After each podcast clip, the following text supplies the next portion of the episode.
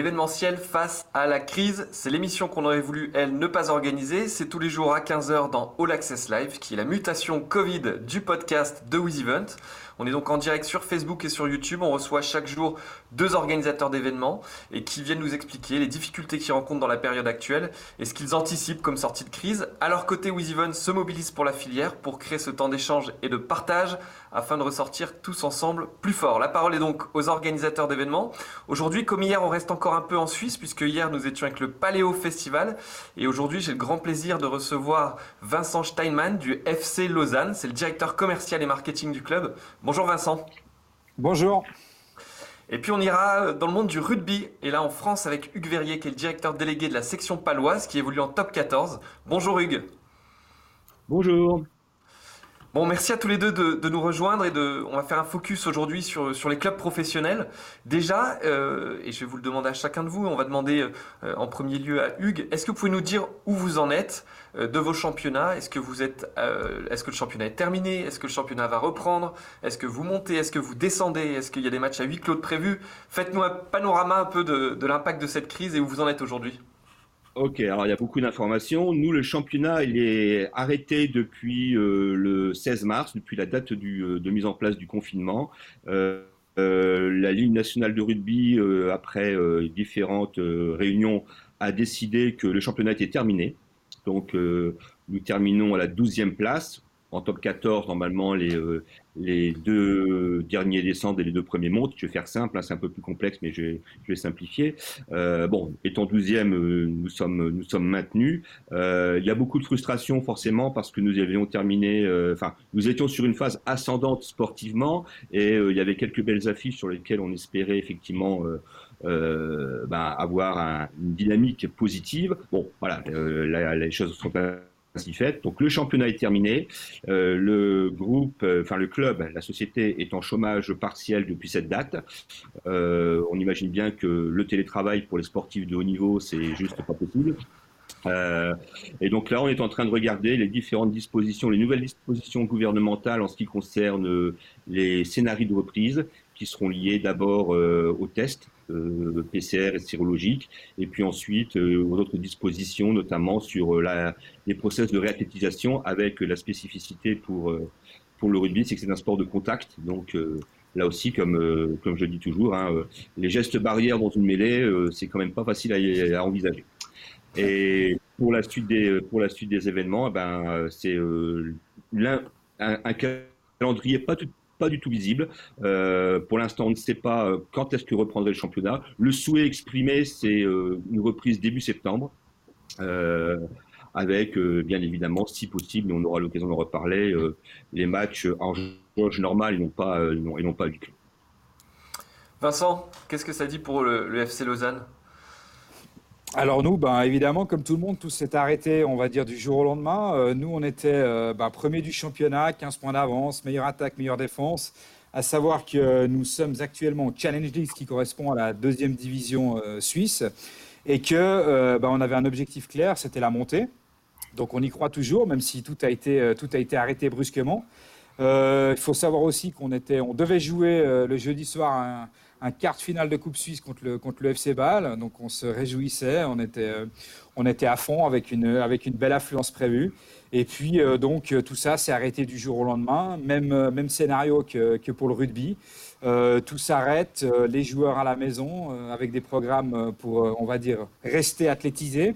la perspective peut-être de recommencer un jour avec peut-être, on va dire, du côté suisse, euh, une perspective un petit peu plus souple, puisque depuis hier, les clubs professionnels sont autorisés, sont autorisés pardon, à s'entraîner, qu'on attend encore une décision euh, finale du Conseil fédéral, donc le gouvernement suisse, qui doit tomber le 27 mai pour, euh, comment dire, une, autorisation de jouer également, jouer également les matchs. et donc, pour nous, potentiellement, une reprise au 15 juin pour terminer le championnat à fin juillet. Tout ça, ce sont bien évidemment des hypothèses, puisque, euh, comme, en France d'ailleurs, les clubs bénéficient d'un certain, nombre de conditions, on va dire, favorables mises en place par l'État et notamment le chômage partiel, ce qui, interroge, comment dire, ce qui interroge les clubs sur une potentielle reprise ou pas. Donc nous, euh, entre guillemets, le, gag, ça serait qu'on puisse rejouer, euh, que le, gouvernement nous offre la possibilité de rejouer, mais que les clubs, euh, quelque part, euh, refusent de rejouer. Mais ça, c'est un petit peu de la musique d'avenir. Nous, pourquoi cette saison était importante aussi, c'est que ben, dès la saison prochaine, à la base, dès le 15 juillet 2020, on devait rentrer dans notre tout nouveau stade, flambant neuf. Et donc, on était un petit peu au cœur d'une saison charnière. Je dois dire que euh, on a quelques angoisses depuis euh, l'arrêt total des compétitions. tu nous disais tout à l'heure que tu, nous, tu fais l'émission depuis le vestiaire des arbitres. Je te demandais pourquoi. Tu dis bah parce qu'on est dans un ancien stade et c'est pour ça qu'on en construit un nouveau. Il fera quelle taille le, nouveau stade?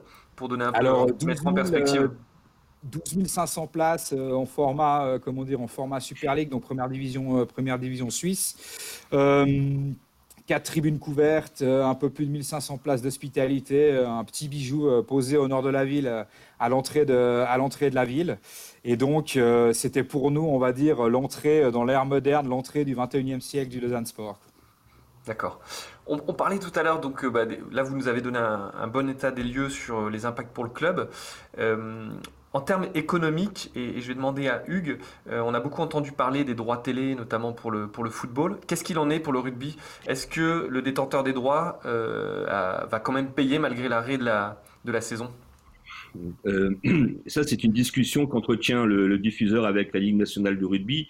alors, déjà, premier élément de compréhension, c'est que les droits TV en rugby n'ont rien à voir avec les droits TV du foot. Les droits TV en rugby, c'est à peu près 20 à 25 des produits. En foot, on est plutôt de, en France euh, en dehors de 70-75%.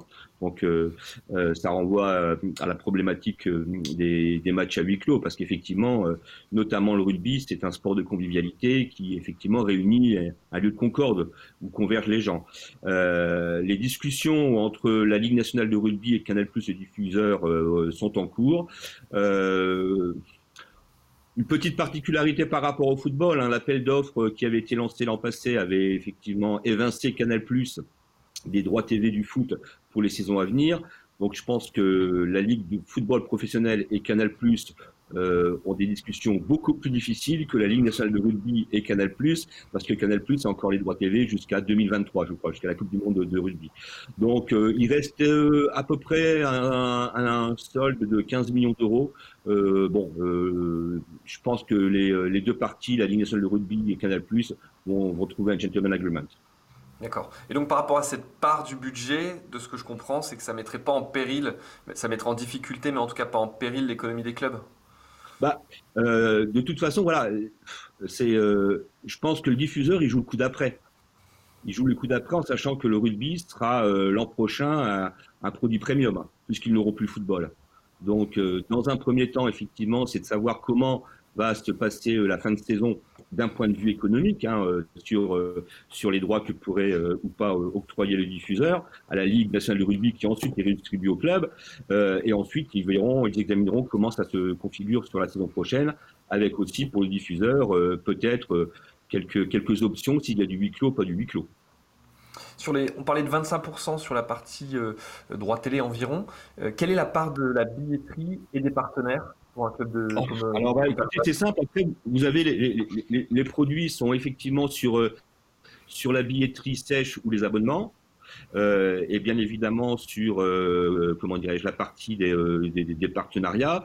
grosso modo, vous pouvez considérer, alors je, vais vous le faire un peu de tête, hein, Ouais, ça représente à peu près 50%, un gros 50% sur euh, billetterie, partenariat, enfin abonnement et partenariat, et le reste étant effectivement dans la billetterie sèche. D'accord. Ça veut dire que les scénarios à huis clos, euh, là pour le coup, mettraient vraiment en difficulté le, modèle du club. C'est, ça serait le scénario catastrophe. Hein. Comme dit le président, euh, on pourrait faire, on pourrait faire un, maximum de trois matchs, et ensuite on n'aurait même plus payer le bus pour faire les déplacements quoi. Ça serait euh, euh, non, c'est un peu en forme de boutade mais c'est effectivement euh, une équation économique impossible. Impossible. Comme je le disais parce que le rugby est aussi un sport de convivialité et que beaucoup des ressources reposent sur le fait que les gens puissent se réunir. Bien sûr. Vincent, toi qui es sur les, partenariats, euh, qu'est-ce que tu anticipes au niveau des, partenaires? Parce qu'ils sont, ils sont frappés comme tout le monde de, plein fouet par cette crise aussi. Est-ce que tu anticipes un, soutien maintenu ou au contraire des désengagements liés à des contraintes économiques qui leur sont propres? Comment tu vois les choses? Alors, je crois qu'on aura un petit peu, on aura un petit peu les deux scénarios. Euh, nous, euh, clairement, bah, il y, a des impacts. Euh, on vit aussi, bien évidemment, de, l'économie locale. La Suisse est un tissu à 90% de, de, petites et moyennes entreprises. Donc, on va dire que même si elles sont orientées sur l'international, on a quand même un, tissu économique qui va à la fois être touché, mais qui va aussi être à la fois assez solidaire. Maintenant, nous, on a la chance d'avoir des partenaires institutionnels de la région qui vont, on va dire, très clairement continuer à nous suivre.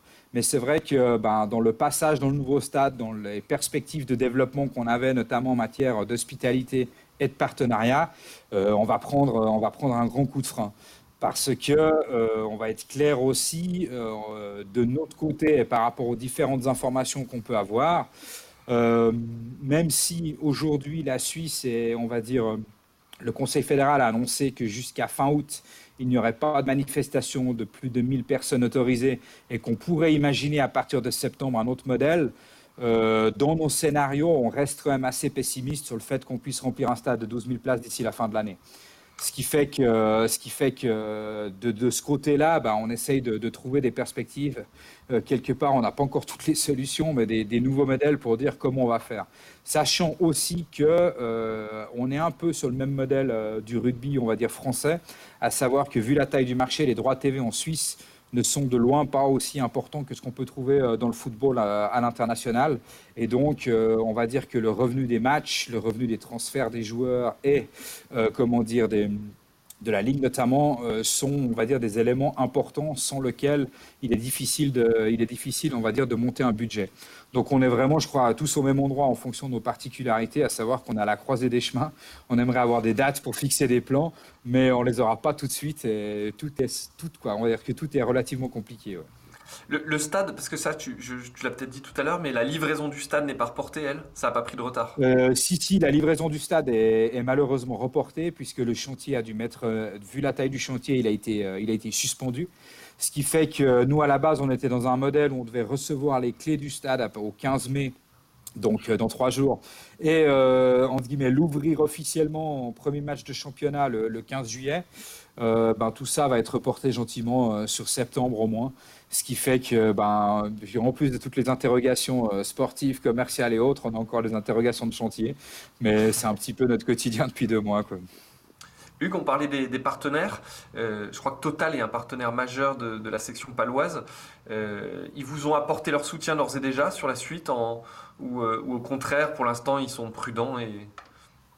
Non, on a la chance d'avoir un, pack de partenaires, on va dire le, top, notre top 15 des partenaires, dont Total est effectivement la figure de proue, extrêmement solidaire extrêmement solidaire et euh, qui effectivement nous accompagne euh, euh, de façon très volontariste pour passer pour passer cette épreuve. La plupart de nos partenaires du reste n'ont pas demandé de, de, remboursement ou de voire même de compensation.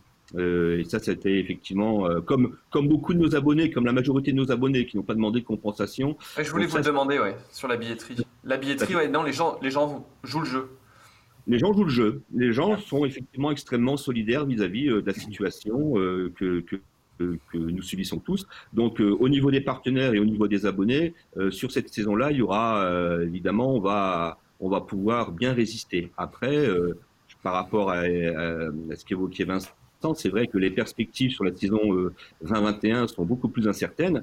on va reprendre l'exemple du huis clos et de façon tout à fait euh, prosaïque, à supposer qu'il y ait euh, un huis clos qui soit décrété, euh, et ben, sur la politique d'abonnement ou même, et bien, bien évidemment sur la politique des partenaires, ça va être un peu plus compliqué.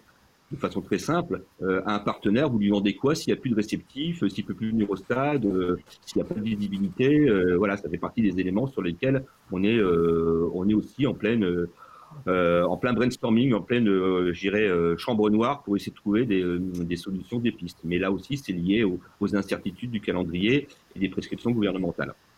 Vous avez tous les deux évoqué un, point que je voulais vous demander, mais c'est comment on construit un budget dans, ces circonstances. Est-ce que euh, cette incertitude va créer euh, finalement une situation très figée, notamment sur le, marché des joueurs, euh, avec des équipes qui seront assez similaires à cette année et du coup des championnats qui pourraient être finalement une copie conforme de l'édition actuelle? Ou au contraire, vous pensez que les choses vont se décanter? Alors, je ne sais pas si les choses vont se décanter. Il y aura de toute façon un petit peu de mouvement il y aura de toute façon un petit peu de mouvement. Après, c'est sûr que entre guillemets, la Suisse est aujourd'hui un, on va dire un championnat, je ne veux pas dire de passage, mais en tout cas de, développement. Donc euh, les, pépites de nos différents championnats continueront d'intéresser entre guillemets euh, l'international. Maintenant, euh, c'est sûr que à ce jour, les choses sont relativement figées qu'on a peu de perspectives quand même, et je crois qu'on peut quand même s'attendre à, ce que, les choses restent, telles quelles. Alors, ça ne sera pas du, du copie conforme pardon, par rapport à ce qu'on peut avoir aujourd'hui, mais il devrait y avoir quand même moins de mouvements que ce qu'on a pu constater jusqu'à aujourd'hui. Ouais. Euh, alors, on a dû nous envoyer, je pense, à peu près de l'ordre d'une dizaine de budgets, de maquettes budgétaires différentes à la DNACG, qui est effectivement le, gendarme financier du, du, sport du rugby. Euh, ouais, à peu près une dizaine de budgets, donc euh, ça vous laisse imaginer toutes les hypothèses de travail sur lesquelles on est. Euh, alors ensuite, il y a effectivement euh, tout le système, tout l'écosystème qu'il faut qu'il faut revisiter. Tout dépend combien de temps va effectivement durer le chômage partiel et à quel moment on pourra réenclencher une mécanique économique un peu, un peu traditionnelle. Euh, ça, c'est le premier point. Le second point, c'est quelles seraient les mesures d'accompagnement qui, euh, qui, pourront être euh, mises en œuvre. Euh, pour l'instant, l'État a décidé d'un report des charges, mais ces charges, il va bien falloir à un moment donné bien les payer, hein, même si elles sont reportées, elles ne sont pas, elles ne sont pas effacées pour autant. il y a aussi le débat en France qui a été lancé avec l'accord de toutes les parties prenantes, je pense les syndicats des joueurs, les, des, des, entraîneurs et des présidents de clubs sur les hypothèses de baisse des salaires temporaire euh, pour effectivement retrouver euh, une équation économique beaucoup plus euh, sereine et qui permettrait de passer l'obstacle. Voilà, ça fait partie des, différents leviers qui sont aujourd'hui un peu sur la table et qui seront affinés au fur et à mesure où on, aura un peu plus de visibilité. Sur le chômage partiel, il est capé. Est-ce que, enfin, sans doute que les meilleurs joueurs, ou en tout cas beaucoup des, salaires des joueurs, ne sont pas pris en compte. ça, c'est un premier point. Est-ce que malgré tout les joueurs jouent le jeu déjà sur, euh, comme on l'a vu dans certains clubs, à accepter des baisses de salaire ou, des reports? Quel est leur état d'esprit là-dessus? Alors, si je prends, si je prends notre cas, euh, il y a une, comment dire, il y a une, oui, il y a une solidarité, il y a, comment dire, une solidarité, solidarité pardon, de la part des joueurs. Euh, on est après, alors, on a l'avantage aujourd'hui d'un club de deuxième division et même qui a certaines, qui a certaines ambitions avec, euh, on va dire, le, niveau du salaire qui est capé, euh, qui est capé en Suisse, euh, où finalement on a quand même très peu de joueurs qui sont au-dessus de, qui sont au-dessus du seuil, on va dire ça comme ça. Et, après, mais concrètement aujourd'hui, les joueurs font, comment dire, font quand même un, investissement, on va dire ça comme ça, de, 20%, de, de 20 de leur salaire par rapport au club. C'est déjà une première étape. C'est une première étape face à la crise actuelle et avec les solutions qui sont proposées par les gouvernements. Maintenant, c'est clair, si on imagine une saison euh, sans match avec public euh, d'ici la, la fin décembre et ainsi de suite, il y a des, comment dire, il y a des, demandes qui vont être un peu plus importantes de la part des clubs parce que comme pour au rugby, on ne va pas pouvoir tout financer euh, sans partenaire, sans revenu du public et avec peu de droits TV. Tu évoquais 20%. Euh, dans l'univers de la musique, où on est beaucoup présent sur les festivals, euh, depuis quelques semaines, les, cachets des artistes euh, ont baissé de 20 à 30% déjà pour la saison prochaine. donc il y a un mouvement aussi assez similaire qui se fait dans d'autres univers de, du divertissement et, de la culture. Hugues, est-ce que les joueurs jouent le jeu dans le rugby? On a des, fortes valeurs de solidarité oui, parce que de toute façon, il y a, il y a déjà un constat, c'est ça fait force de loi. Bien sûr. Personne n'a voulu cette situation, donc elle nous a imposé, il faut la subir et il faut, vivre avec. Mais moi, je constate quand même que euh, depuis le début, on a, on a la chance. Alors effectivement, c'est peut-être, c'est peut-être aussi dans l'ADN du, du, rugby. On a la chance d'avoir euh, une maturité, une intelligence de la part, euh, de la part des joueurs qui savent aussi que si euh, ils veulent prolonger un petit peu leur passion, ils, font, ils ont la chance de faire un métier qui est d'abord une passion. Il va falloir effectivement qu'à un moment donné, on puisse corriger ou ajuster un certain nombre de choses. Et là-dessus, je pense qu'il y a vraiment, quand je parle de maturité, c'est plutôt agréable à observer. C'est-à-dire que tout le monde est d'accord sur le fait qu'il faut revisiter l'équation économique. Alors après, effectivement, hein, un joueur qui gagne X dizaines de milliers d'euros par rapport à un joueur qui gagne X milliers d'euros, euh, on va pas, comment dirais-je, arriver au même tarif. On va pas dire c'est 20% pour tout le monde. Euh, il va falloir trouver effectivement un certain nombre de choses, de, curseurs à, bien positionner. Mais d'une façon générale, mais vraiment, euh, ouais, quasi unanime, il y a la volonté des joueurs de pouvoir rentrer dans ce, dans ce système, ne serait-ce que transitoirement, pour euh, espérer aussi un jour un retour à meilleure fortune. Bien sûr. Vincent, une des particularités du club de Lausanne, c'est qu'il a été racheté par Ineos. Euh, est-ce que quand on est dans une telle crise, c'est rassurant de sentir à ses côtés un actionnaire aussi, euh, euh, fort? Et quels sont les liens avec l'OGC Nice? Est-ce que du coup, dans la crise, il y a des, passerelles fortes puisque l'OGC Nice appartient également à Ineos? Tout à fait. Donc oui, alors c'est, on va dire, c'est très important d'avoir, comment dire, un propriétaire aussi fort. J'allais dire à nos côtés, mais qui est propriétaire, donc qui est dans la, qui est dans la maison. Ça, c'est clair que c'est, c'est extrêmement rassurant c'est aussi, euh, c'est un côté aussi exigeant. On parlait avant d'une dizaine de, budgets réalisés euh, du côté de la section paloise. Je pense que nous, rien que pour l'interne, on en a une quinzaine de formats, mais ça fait partie, ça fait partie du jeu. Mais euh, non, effectivement, je dois dire que ça amène un confort, un confort certain. Maintenant, c'est sûr que euh, est en pleine phase de développement avec des, investissements conséquents qui ont été portés maintenant depuis un peu plus de deux ans dans le club. Et c'est sûr que euh, là, on était dans un trend extrêmement positif avec, euh, on va dire, une promotion presque faite. Et puis, comme je disais, l'arrivée dans ce nouveau stade. Là, si tout d'un coup on devait avoir un gros coup de frein, ça repositionnait un petit peu, ça repositionnerait un petit peu les éléments. Mais encore une fois, par rapport à l'ambition et au développement du club, pas par rapport à son existence même. Donc ça, on va être clair, c'est extrêmement rassurant. Et ensuite, ben, les liens avec, euh, avec l'OGC Nice, bah, ils sont clairs. Euh, moi, on va dire plus ou moins une fois par semaine euh, une fois par semaine, on est, en relation, on est en relation avec le club. Il y a des choses qui se mettent en place. Il faut savoir qu'on a commencé à se connaître il y a un peu plus de. Il y a, il y a presque. Allez, il y a huit mois maintenant, j'imagine. Et puis, euh, bah, il y a des passerelles qui se mettent en place. Il y a des, comment dire, certaines réciprocités aussi qui se mettent en place par rapport aux, procédures qu'on met en place du côté de, que ce soit des, procédures, on va dire, d'hygiène ou autres euh, par rapport à l'aspect technique, par rapport à l'aspect médical. Et donc, aujourd'hui, on va dire que c'est des plateformes de, collaboration, euh, on va dire, intelligentes, en respectant les deux entités, les deux origines et les deux façons de travailler. Et puis, euh, je dirais que pour l'heure, ça ne va pas encore beaucoup plus loin, même si on peut imaginer que prochainement, bah, on continuera de développer nos relations. Hugues, là on parlait de la, des actionnaires derrière qui, euh, viennent renforcer les, structures. Est-ce qu'il des, risque d'y avoir un, chamboulement dans le top 14 ou en Pro D2 euh, au niveau de clubs qui étaient fragiles, qui vont avoir besoin d'être recapitalisés et qui vont avoir beaucoup de mal à passer la vague, qui n'auront pas des partenaires aussi forts que ceux que vous pouvez avoir par exemple? Ah bah, il y aura, il y aura forcément des, euh, presque un mouvement des plaques tectoniques. Euh, vous savez, comme, il y a, comme dans les séismes, hein, euh, il y a toujours des répliques. donc là, c'est un peu tôt pour, c'est un peu tôt pour, pour le dire. ce qui est évident, c'est que tout dépend de la configuration qu'aura la saison prochaine. Je pense qu'effectivement, on est à peu près tous en capacité d'absorber un petit peu le premier choc là.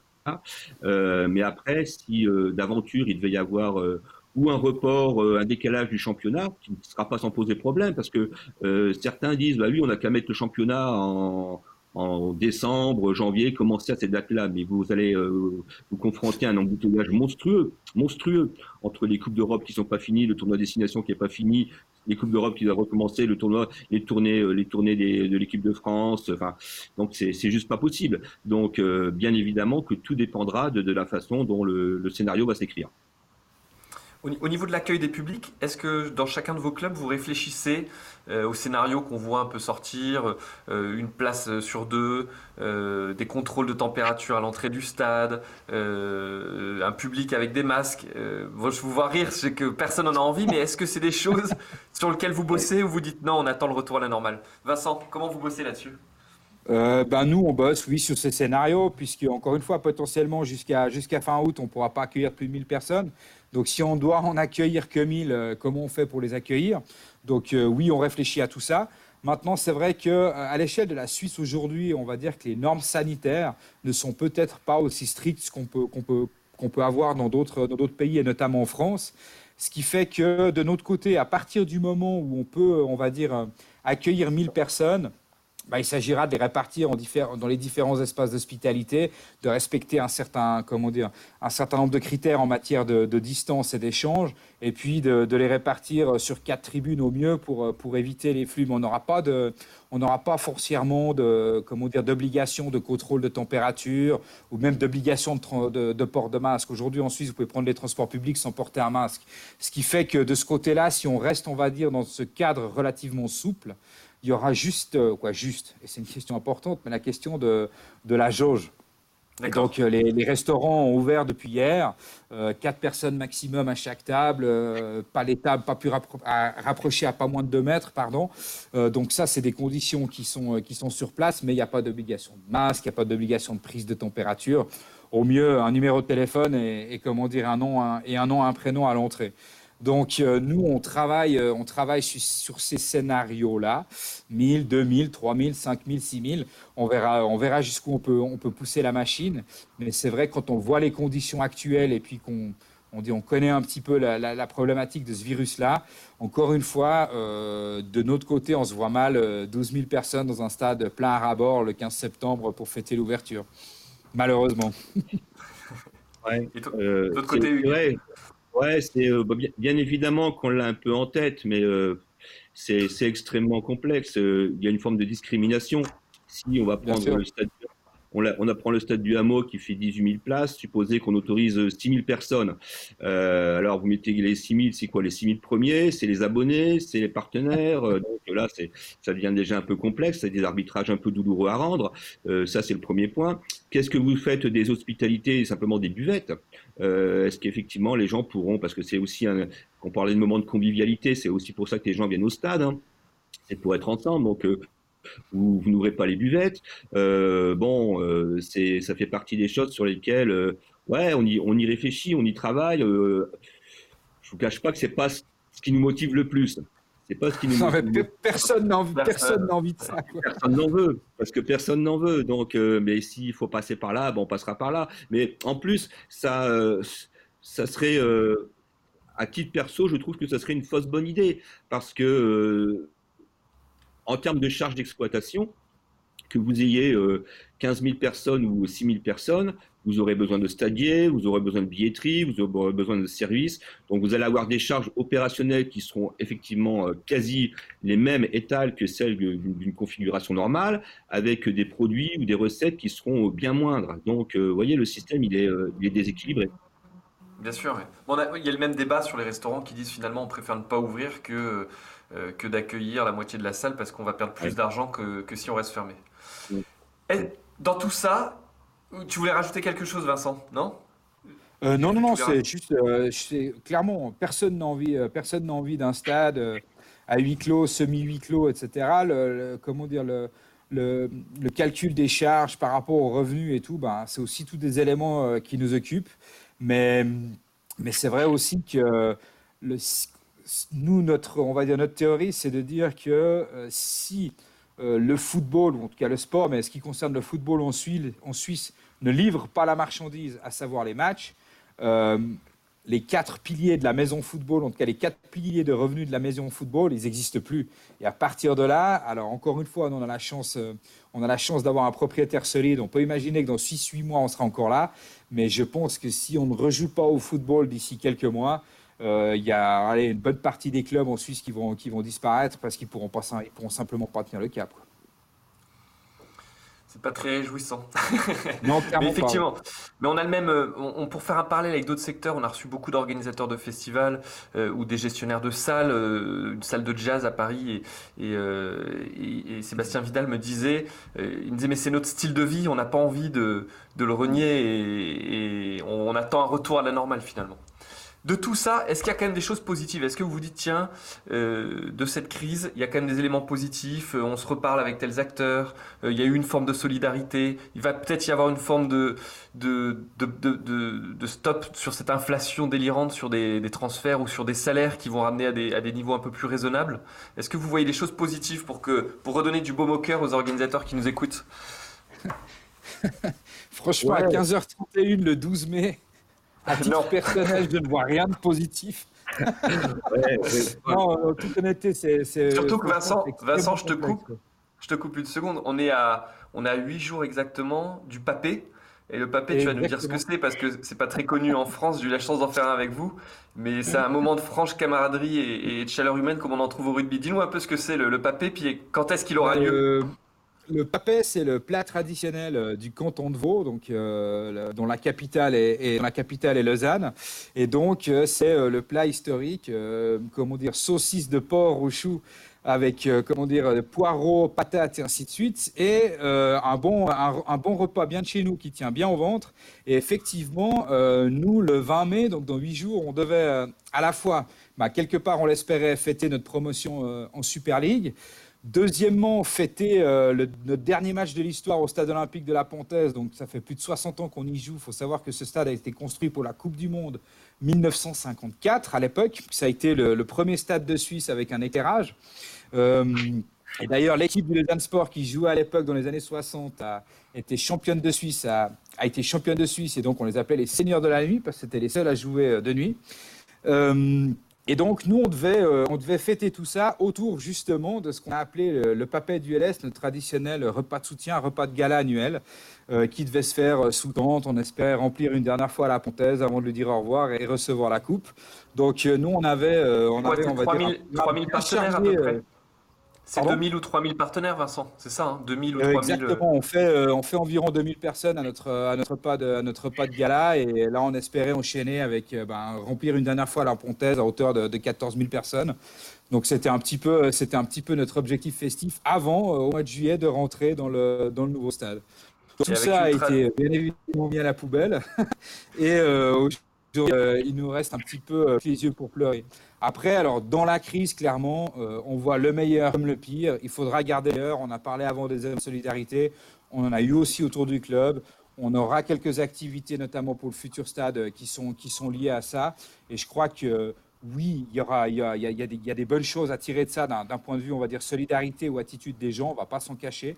Euh, maintenant, euh, on va dire la perspective d'un retour à la normale ou d'une inflation j'ai quand même un peu le sentiment que si cette crise pourrait calmer les gens, allez, on va dire 6, 12, 18 mois, je crois qu'une fois que les choses seront redevenues normales, entre guillemets, si elles reviennent un jour normal, euh, je pense que les choses vont vite de nouveau s'enflammer. Ça, c'est qu'une perspective personnelle.